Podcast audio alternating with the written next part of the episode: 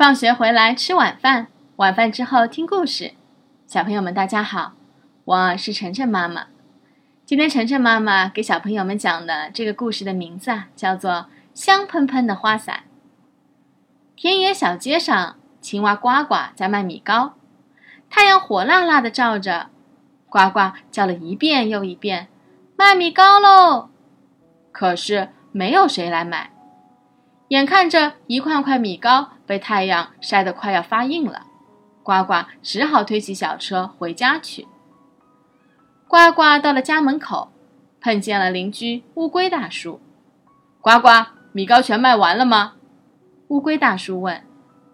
呱呱摇摇头说：“哎，今天真倒霉，一块都没卖掉。你看这些又松又软的米糕，都快被太阳烤成山头啦。”那你不会打一把伞遮挡住太阳吗？乌龟大叔说。伞倒是有一把，呱呱说。那回刮大风，把伞面全刮破了，伞架在屋里放着呢。乌龟大叔想了想，又说：“你把伞架拿来给我，我替你装好伞面。”呱呱很高兴，连忙进了屋，从墙角落找出了伞架，拿来交给了乌龟大叔。乌龟大叔的门前种着很多五颜六色的鲜花。他把伞拿回家，从一朵朵鲜花上摘了一片又一片花瓣，用针线仔细地缝在一起，成了一块五颜六色的伞面，装到了伞架上。第二天早上，呱呱带上乌龟大叔装好的花伞，推着小车上街去卖米糕了。太阳又是火红的，呱呱打开了花伞，挡住了火辣辣的阳光，伞下一片阴凉。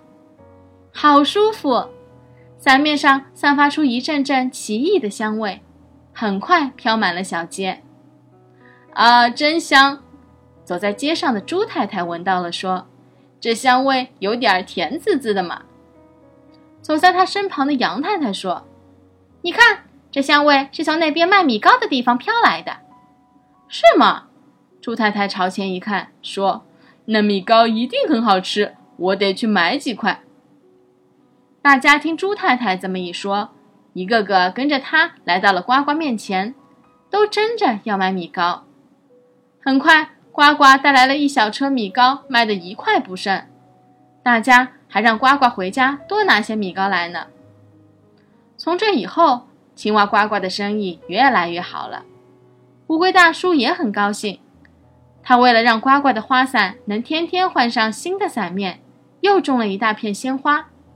他的门前成了一个非常美丽的大花园。好了，谢谢大家收听今天的节目。每周一到周五晚上七点，晨晨妈妈准时来给大家讲故事。请订阅晨晨妈妈在喜马拉雅的频道，或者关注晨晨妈妈的公众号“上海 Nice Story”，也就是上海人加故事的英文单词组合。今天的节目就到这里了，再见。